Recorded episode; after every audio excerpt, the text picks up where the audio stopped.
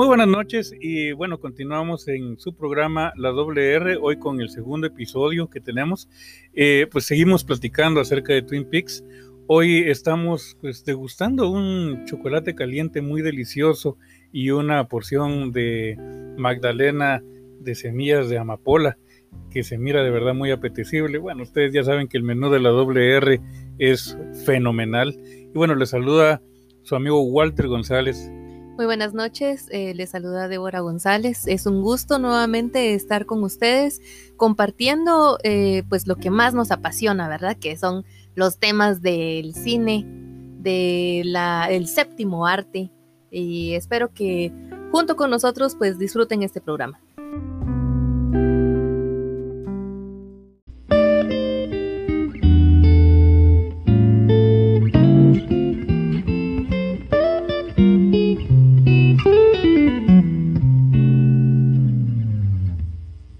Afortunadamente, pues a pesar de que estas son fechas de lluvia, pues no nos están ahorita cayendo los aguaceros, el clima está delicioso, muy propio para poder disfrutar de este menú y pues seguir platicando de Twin Peaks, que era lo que el tema pues que teníamos pendiente. Y bueno, en realidad la semana pasada pues pudimos hablar un poquito acerca de, de esta serie apasionante, ¿no? De dirigida por David Lynch y pues que tiene mucho gancho. Realmente este, yo creo que es, es un programa que marcó, como ya lo habíamos dicho la semana pasada, que hablamos de, cosas generales con relación a esta serie. Hoy pues queremos ir un poquito más para adentro, ¿no? De lo que se trata esta serie y de lo que va. Y hablando, como habíamos adelantado un poco la semana pasada, también de temas periféricos, ¿verdad? Por ejemplo, las series que estaban en ese entonces.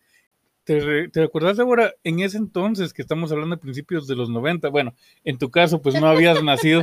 no, bueno, al principio de los 90 sí ya estaba yo, pero pues prácticamente era yo una bebé, así que no, no estaba yo muy consciente de cuál era la programación en la televisión de aquel entonces. No, pues claro, más bien yo te voy a poner un poco en contexto porque a mí sí me consta.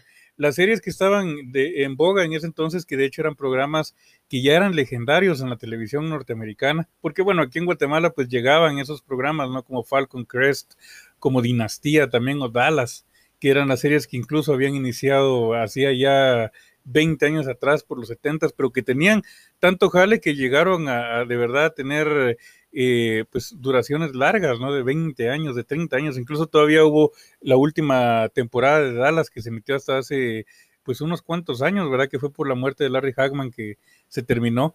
Pero vamos a que esa es la tradición de telenovelas norteamericanas, ¿verdad? Como de ese estilo, o incluso en los 90, que algunas telenovelas o algunos programas, series de televisión que estaban de moda, como eh, Who's the Boss, que seguramente viste, ¿verdad? Con Tony Danza, ¿verdad? Que aquí en Guatemala pues las veíamos incluso ya a mediados de los 90 o principios del 2000, ¿verdad? Que todavía seguían en la programación.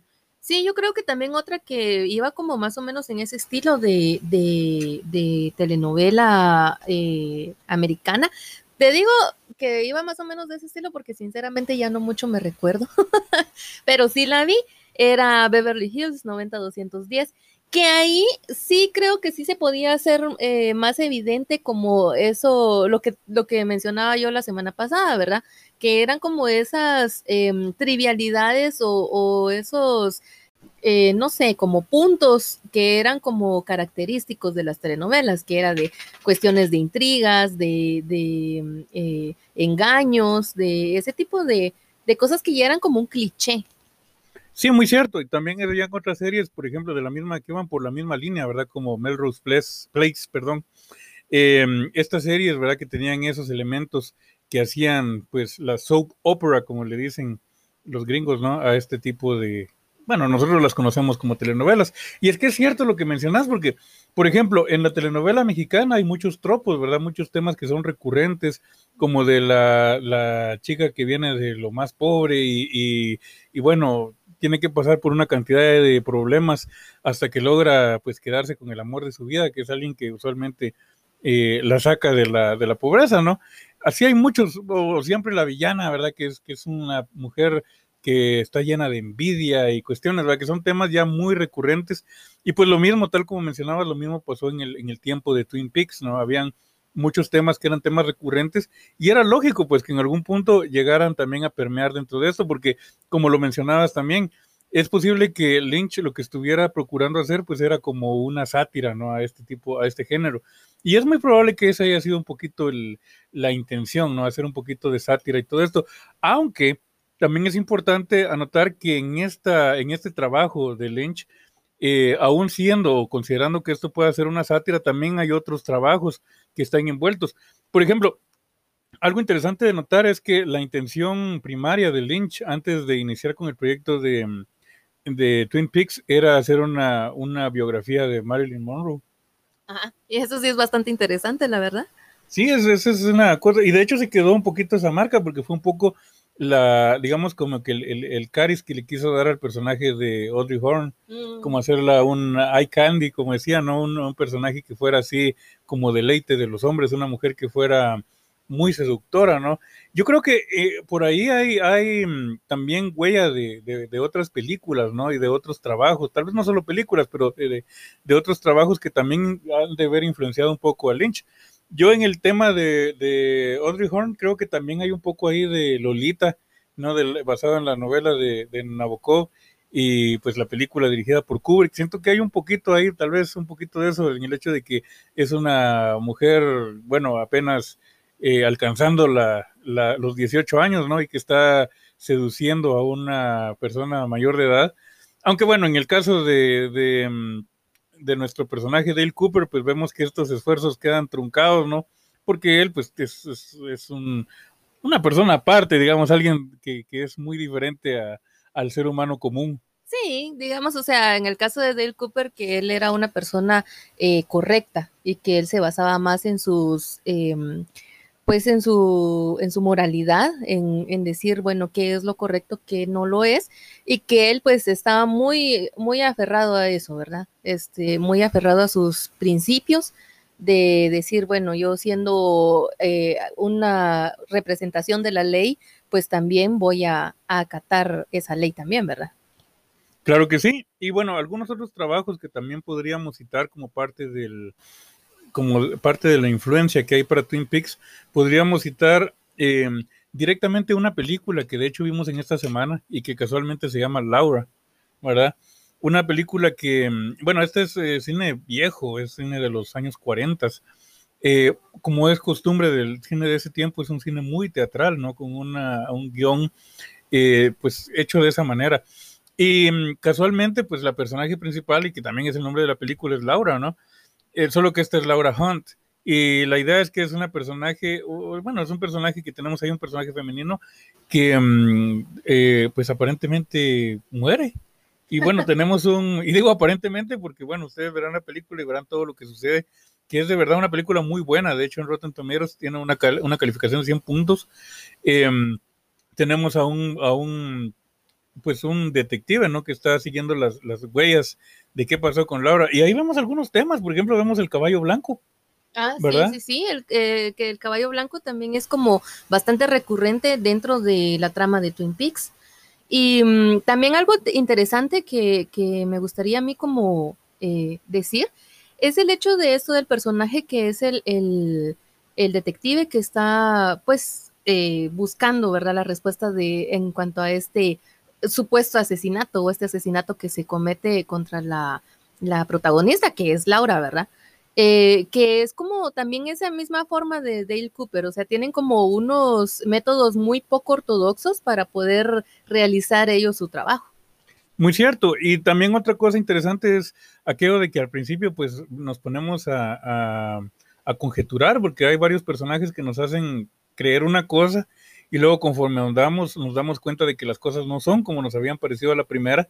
Es una película de, de género negro yo, yo, creo que es una película muy recomendable, muy, muy buena, muy emocionante y claro que por supuesto que se mira ahí la huella de esta película en Twin Peaks. También incluso el retrato de Laura Palmer, yo creo que también es un poco tomado de ahí porque de, del principio de la película y en el trailer podemos ver un cuadro enorme, ¿verdad? Con la imagen de, de Laura Hunt que está en, en su casa y, se vuelve como eso, ¿no? Un tema recurrente dentro de, pues dentro del imaginario, ¿no? De Twin Peaks, eh, esa, foto, esa fotografía inolvidable, ¿no? De, de Laura Palmer que, que, aparece ahí a cada poco.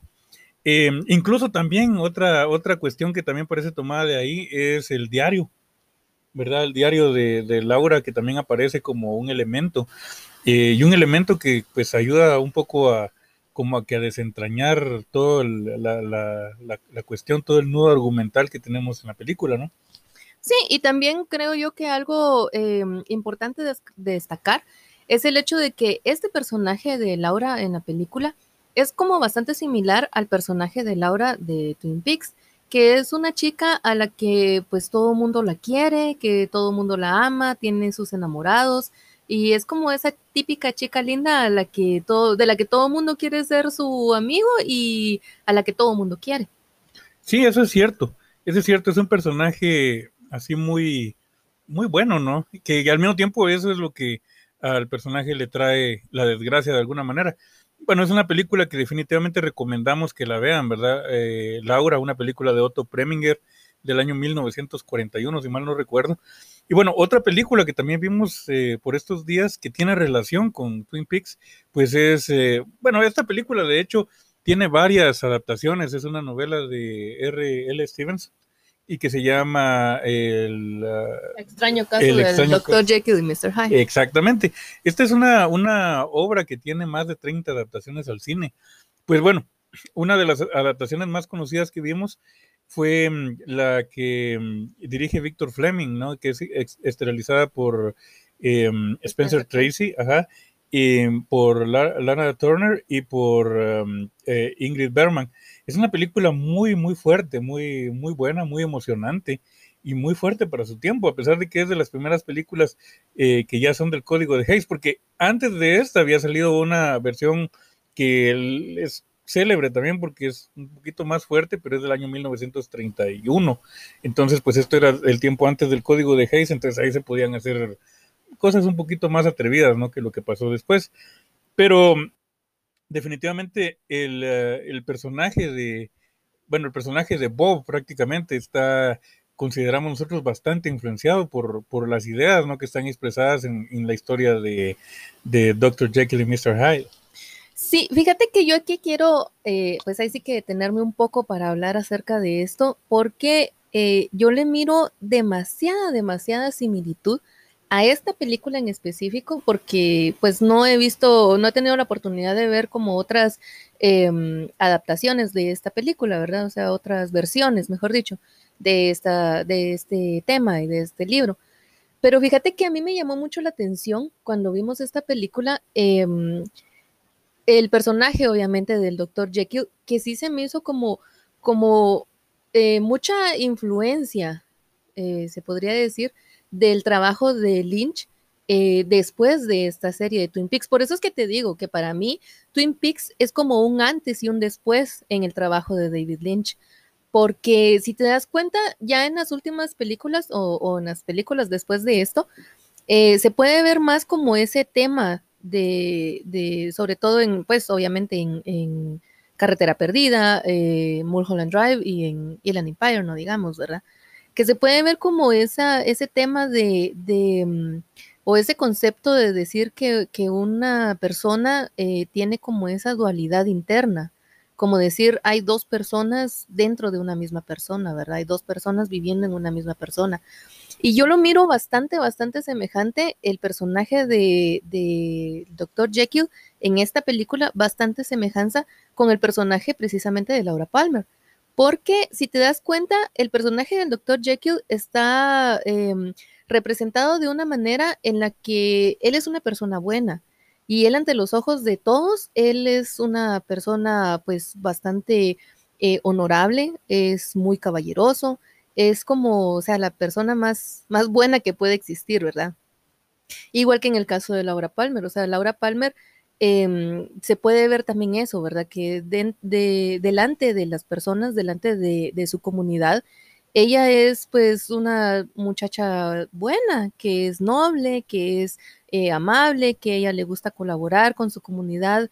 Entonces, es como, como te digo, como en el caso del doctor Jekyll, ¿verdad? Que se mira como delante de las personas, delante de la sociedad, son, tienen una cara, tienen un rostro.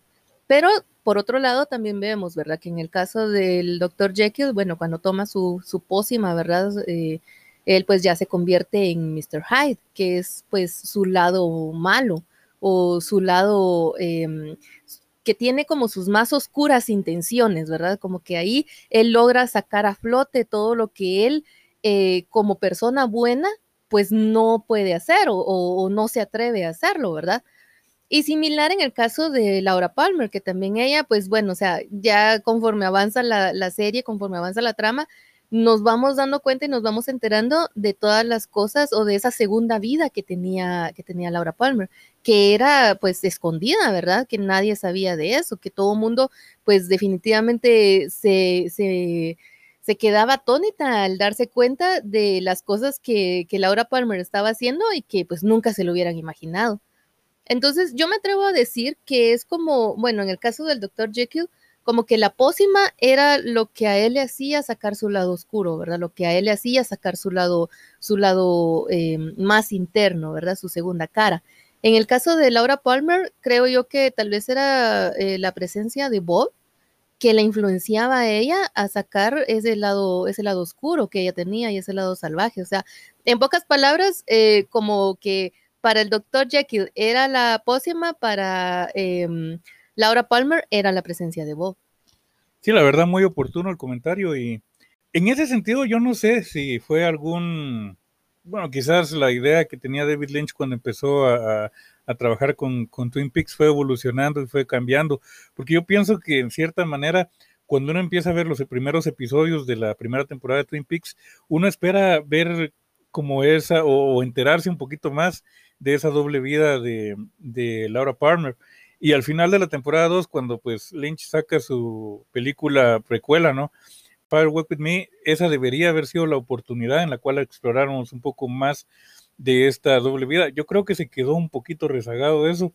Tal vez sí nos, nos muestra, pero a mi criterio yo pienso que eh, Lynch se enfoca un poco más en mostrarnos a una Laura Palmer atormentada más que mostrarnos esa doble vida como nos había mostrado en los primeros episodios de, la primera temporada, que era como, bueno, como que ella en realidad era, digamos, un personaje muy listo, ¿no?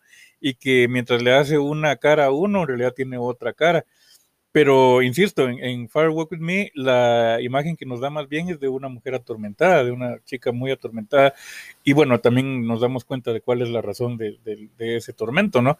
Cosa que pues a la hora de la hora se vuelve completamente justificable. Y fíjate que algo interesante que se ve también en la película del Dr. Jekyll y Mr. Hyde es que también se ve ahí eh, la imagen de un caballo blanco, que pues que también se, se ve en la película de Laura y que obviamente también se ve en Twin Peaks. Eh, fíjate que a mí me pareció interesante esta escena porque sale justo en el momento en el que el doctor Jekyll se toma la pócima por primera vez y tiene como que ese conflicto entre convertirse en Mr. Hyde o seguir siendo el doctor Jekyll, al menos así es como yo lo concibo, que es como esa lucha que estaba entre el bien y el mal, pues que se estaba dando dentro de él, ¿verdad? Y también otra cosa que también me parece interesante mencionar es el hecho de las dos chicas que aparecen en la película del Dr. Jekyll y Mr. Hyde, que de alguna manera eh, representan como que lo bueno y lo malo, ¿verdad? O sea, vemos a Beatrix, que es la, prometida del Dr. Jekyll, que ella pues es bastante noble y es una persona muy buena, que incluso le perdona como esas faltas que el Dr. Jekyll tiene hacia ella. Y por otro lado está el personaje de Ivy, que ella representa como esa, ese lado malo, ¿verdad? O ese lado eh, escondido que tenía el Dr. Jekyll, que él, pues siendo el Dr. Jekyll, eh, jamás lo iba a demostrar, ¿verdad? Sino que tenía que transformarse en Mr. Hyde para él, pues, poder sacar a flote ese lado malo, como ya lo había dicho, ¿verdad? Y que también se ve una similitud eh, en Twin Peaks, cuando podemos ver los personajes de Maddie, que es la, prima de, Laura, y también el personaje de Donna, que era la mejor amiga, eh, que también vemos como esa, esa, ese lado del bien y del mal, que Maddie pues representa como el lado bueno de Laura de alguna forma, y que incluso pues, o sea, era igual a ella, eh, porque pues obviamente eran primas, pero que era exactamente igual a ella, ¿verdad? Y que también tenía como ese lado noble, que era eh, el lado bueno de, Laura. Y por otro lado estaba Donna, que por un momento o al inicio de la serie, ella también era como una chica buena, eh, una muchacha que pues ahí sí que no le hacía daño a nadie ni nada, pero que cuando ella empieza a utilizar eh, los implementos de Laura, como que ella empieza a adoptar ese lado malo que, Laura tenía, ¿verdad? Entonces, al final eh, podemos decir que ellas dos representaban como el lado bueno y el lado malo que tenía Laura Palmer. Otra parte donde también hay influencia de, de Dr. Jekyll y Mr. Hyde, pues es en la tercera temporada de Twin Peaks, ¿no? Cuando vemos que tenemos a este Dale Cooper duplicado y tenemos a un Dale Cooper que es completamente inofensivo, ¿no?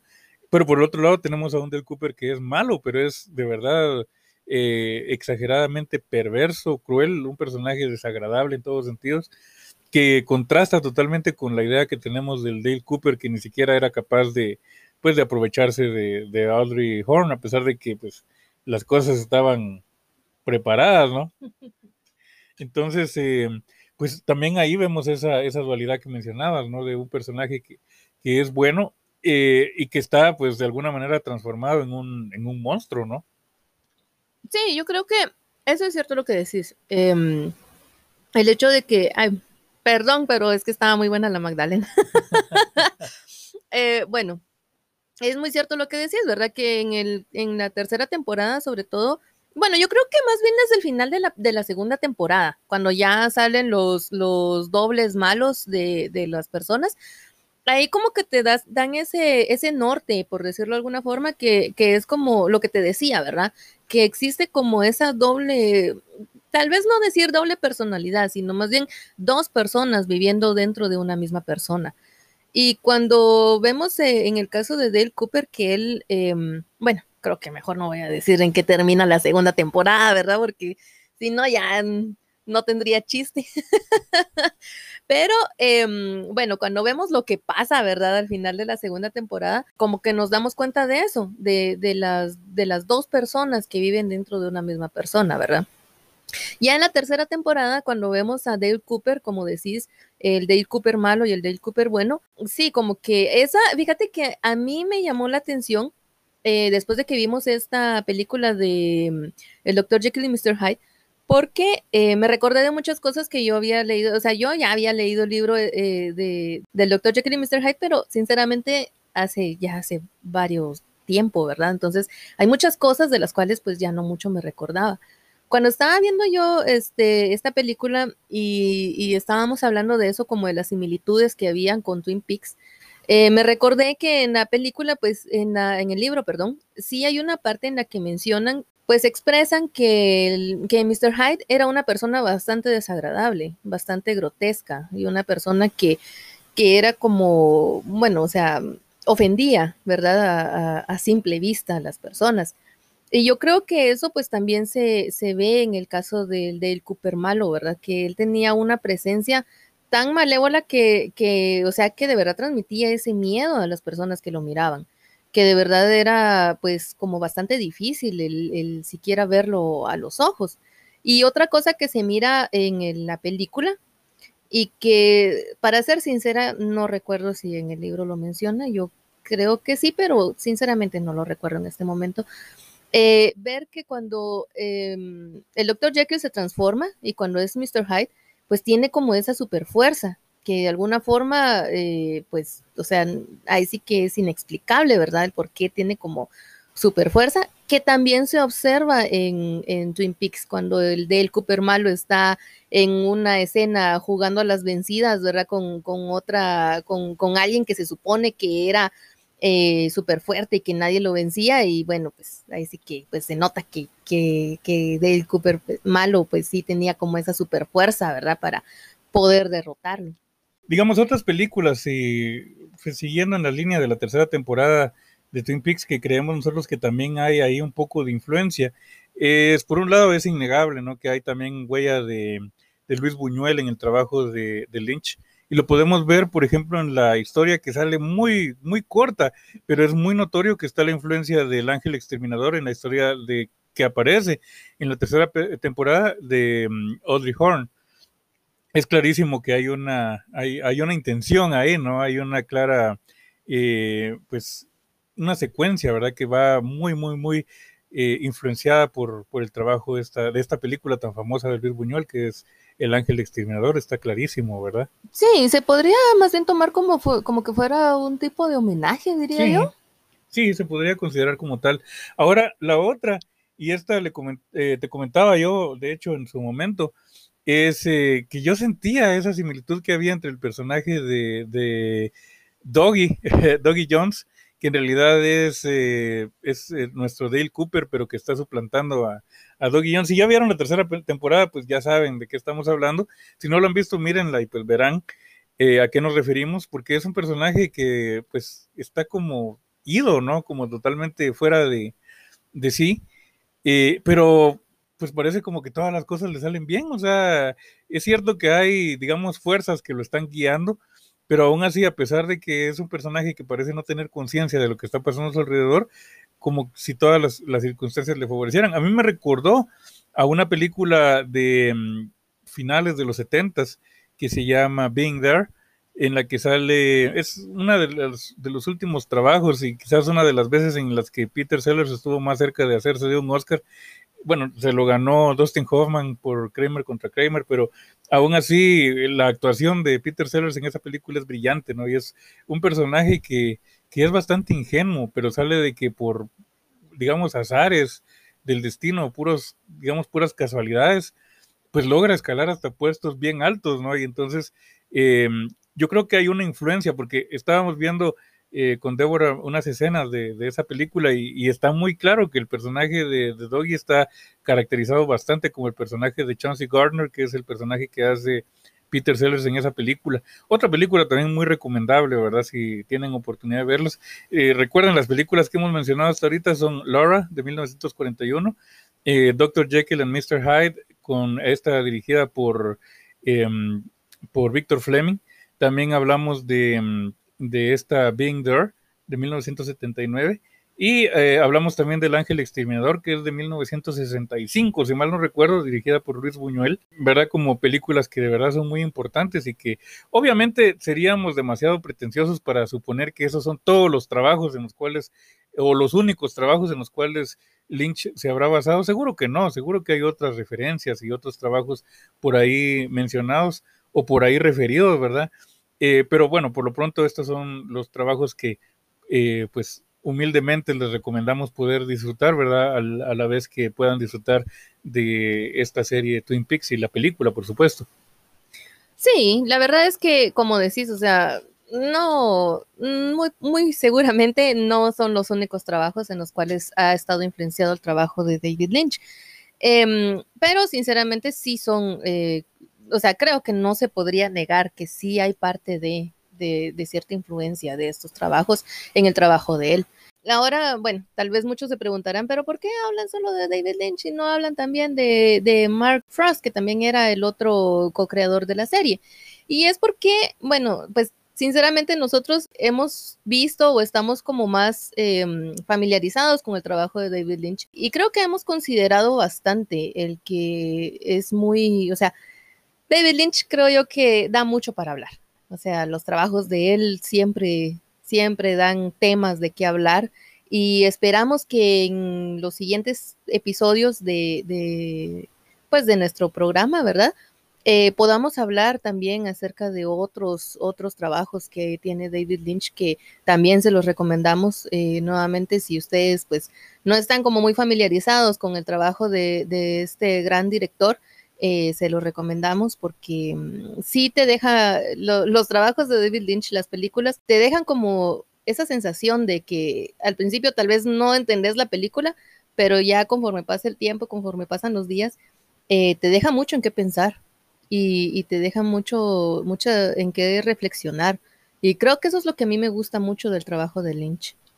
Claro, y ese tema no queda agotado porque quedan todavía dos temas muy importantes o muy interesantes para terminar de, digamos, este, esta exposición que estamos haciendo eh, con todos y todas ustedes en relación a Twin Peaks. Y son, en primer lugar, hablar del capítulo, el episodio 8 de la tercera temporada, ¿Y por qué hablo de esto aparte? Si ya lo vieron, saben por qué. Si no lo han visto, este episodio es un episodio muy, muy, muy importante que yo consideraría que quizás incluso podría ser como un cortometraje aparte dentro de la filmografía de Lynch. Es como que la mera explicación de todo lo que pasa, pero como ustedes saben cómo es Lynch, es una explicación que lo deja uno más bien con muchas preguntas, pero tiene influencia de otras cosas que ya les hablaremos en su momento. Y también vamos a hablar eh, de los libros, ¿no? Que vienen eh, pues a la par de, la serie, ¿no? Que hay algunos libros aquí eh, que salieron, ¿verdad? Como digamos una suerte de spin-offs quizás, pero están relacionados con, con Twin Peaks. Vamos a hablar de eso en el siguiente episodio, la semana entrante. Espero que podamos seguir contando con su sintonía. De verdad, muchísimas gracias a las personas que han estado escuchando nuestro programa. Es muy alentador y muy, es, es algo que de verdad lo llena uno de mucha alegría y de mucha energía, ¿verdad? Para poder seguir trabajando y poderles dar contenido que a ustedes les pueda interesar. Eh, y bueno, será hasta la semana entrante con nuestro tercer episodio. Para mí ha sido un gusto poder compartir con ustedes. Se despide Walter González. Y Débora González. Y bueno, en serio, muchísimas gracias por escucharnos. Eh, enviamos un gran saludo a las personas de México, España y también de nuestro hermoso país, Guatemala, que nos han estado escuchando. Eh, esperamos que les guste nuestro programa y ya saben, nos vemos la próxima semana aquí en la WR.